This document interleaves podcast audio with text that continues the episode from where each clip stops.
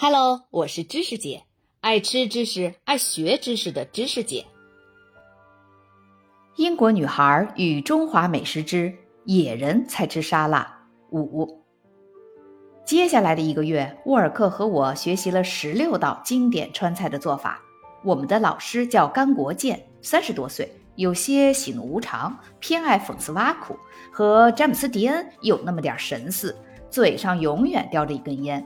每次上课，我们先要看甘老师为那天的课备菜，然后试着模仿和重现整个过程。我们学了怎么拿菜刀，怎么切菜，怎么调味，怎么控制火候。学习新的菜系就像学习新的语言。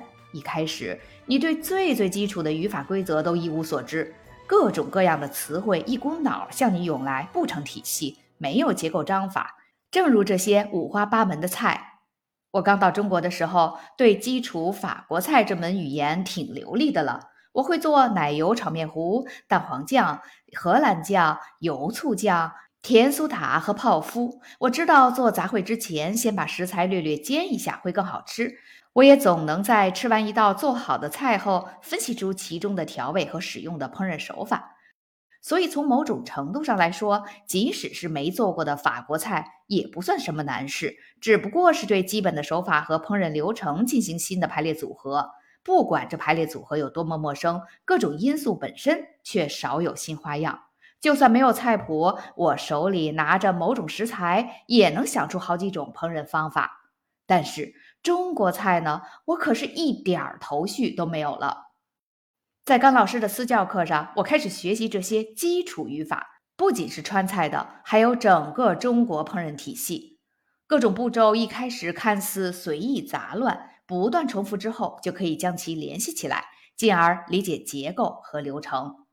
几个星期过去了，我发现在中国朋友们家里旁观做菜，也能对那锅里春秋略知一二。而且能复制出我每天在竹园以及意大利餐厅大快朵颐的那些大菜，真是太激动人心了。很快我就沉迷其中，无法自拔。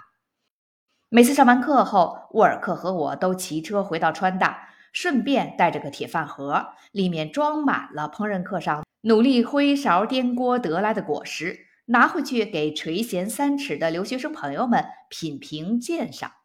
每周两节课成了我生活中的亮点，我真是如鱼得水，游刃有余。但是余下的时间不多了，烹饪课上完了，我的奖学金也到期了。我决定晚一点回家，过个长长的暑假，和三个意大利朋友去西藏和甘肃走了一圈儿。我们从成都出发，北上进入西藏东部的非开放藏族地区，还有川西、青海和甘肃。几乎在每一个小镇，我们都会被警察盘问，好说歹说才能免于罚款。我们一路上搭便车，坐过运原木的卡车，在后车厢里靠着一堆结构很不稳定的木头。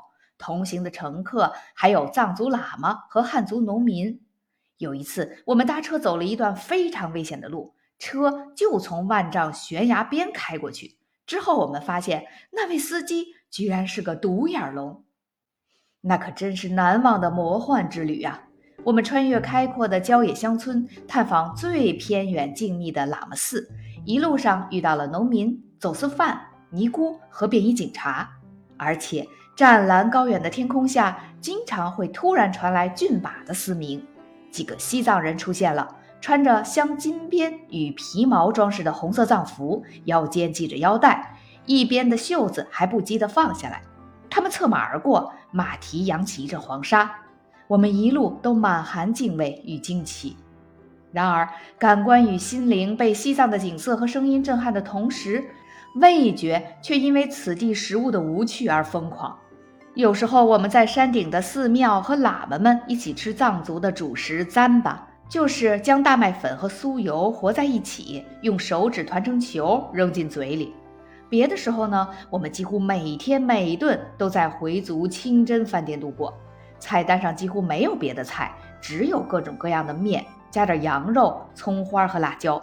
最常见的就是方形的面片儿，吃个十五二十次的还会觉得味道不错，但最后实在吃的太多次了，我们一想到就会觉得烦，于是给面片儿取了个绰号叫“名片”。在路上的日子过了两个星期，一天，我们来到草原上一个简陋的村庄，那里也照样只有一个回族餐厅，主要接待途经的朝圣者、牧民和商人。我们又累又饿，而且刚刚又坐卡车经过了一场惊心动魄的旅程，心理上也是筋疲力尽。于是走进这破破烂烂的餐馆。结果却被厨房旁边黑板上写的好些法国菜给震惊了。那个菜单竟然是这么写的：鹅肝、清炖肉汤、烤大龙虾、雪巴，剩下的就被擦掉了。一切都像是幻觉，仿佛沙漠中的流浪者眼睛被黄沙蒙蔽，出现了海市蜃楼。这也是我遇到过的最令人哭笑不得的玩笑。一直想知道写下这些的到底是个怎样的冷幽默天才。我们看了看菜单，满怀渴望，接着又悲叹呜咽，然后坐下来，再次吃着一碗碗加了羊肉、葱花和辣椒的名片。在西藏东部充分感受了两个月的美与灵性之后，我的眼睛和心灵很满足，但肚子却真的好饿。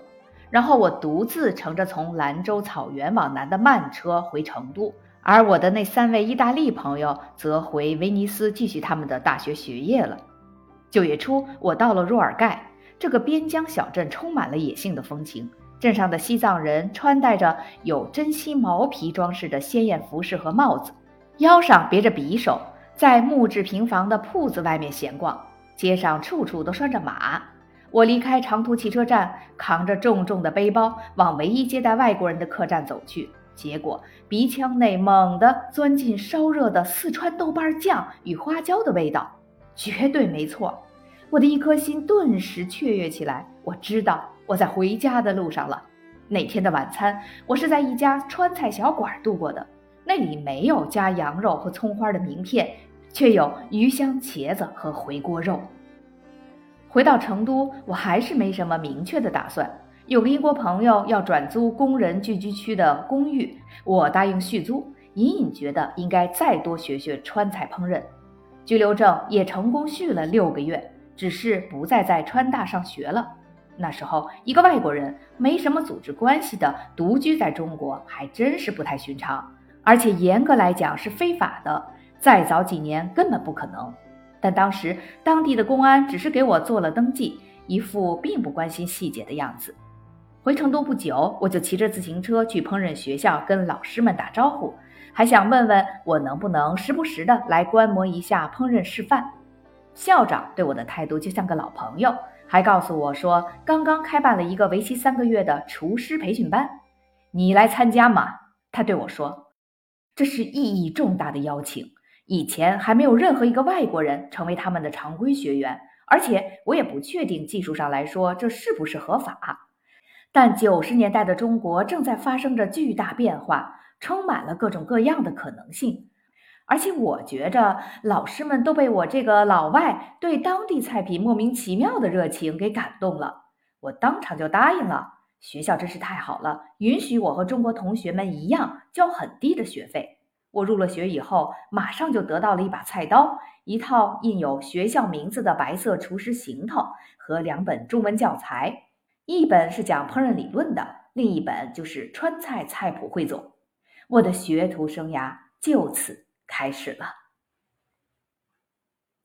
如果您喜欢这个专辑，请您帮忙投出月票，并在节目下方长按点赞按钮，谢谢。